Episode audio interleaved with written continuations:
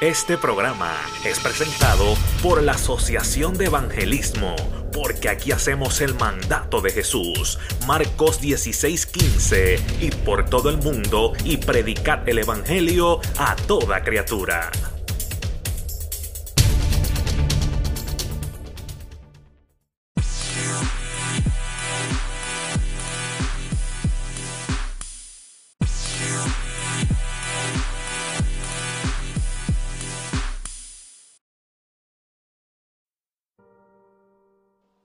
You see, in America, you don't have to act like Jesus to be a successful pastor. I'm proof of that. You just have to be able to speak well, communicate well. You, can be a good musician and, and you'll be a, a famous Christian musician. It has nothing to do with being like Jesus. But at the end of the day, we've got to change our idea of success. And what does it mean to be successful? Success is, man, here's success is for one day someone to say, being with you, it felt like walking with Jesus. That's my goal in life. That's my desire in life. And if your desire is anything else, then we're missing it. How in the world did we get here? Where we have people call themselves Christians and act nothing like Jesus. And we just say these weird things, oh, but they are in their heart. And they've memorized so much and they know so much. It's not what Scripture says. It says when we know Him, we'll, we'll walk like Him, we'll live like Him. And people will hang out with us and go, wow, you, you're acting just like that Jesus. And this is what it would have felt like to walk with Him. So, what's the next step in my journey? I have no idea. I don't know what I'm going to do. But I'm, I'm very confident of who, what I want to be and what I want to be like. And what form that takes, it really doesn't matter. I just want that. You know, I want my life to be on a trajectory like that. And I don't think it's coincidental that I'm here tonight.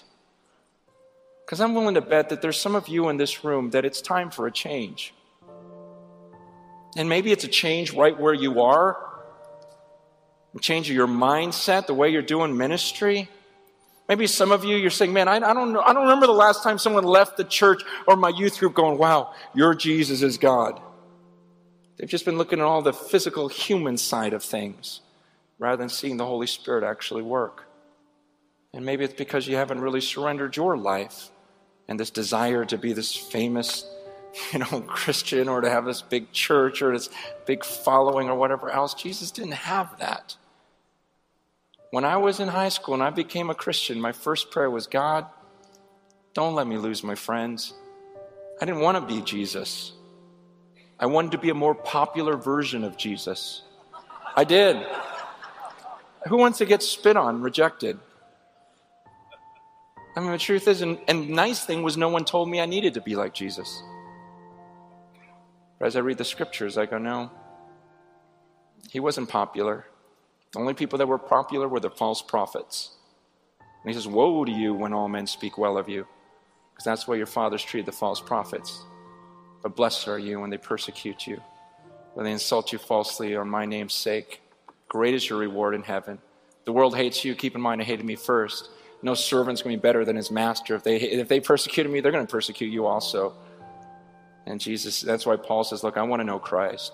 I want to know the power of his resurrection and to share in the fellowship of his sufferings. Because I want to suffer like Jesus. I want to become like Jesus. And I guess my question for you tonight is have you gotten off track? And has something else become the goal of your life? Or are you still at the very core of your being saying, Make me like Jesus? Help me suffer what I need to suffer? Because I want to rise again like he rose again.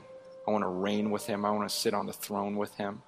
So, right now, it's time for me to incarnate him and go and love and live this selfless life like Christ.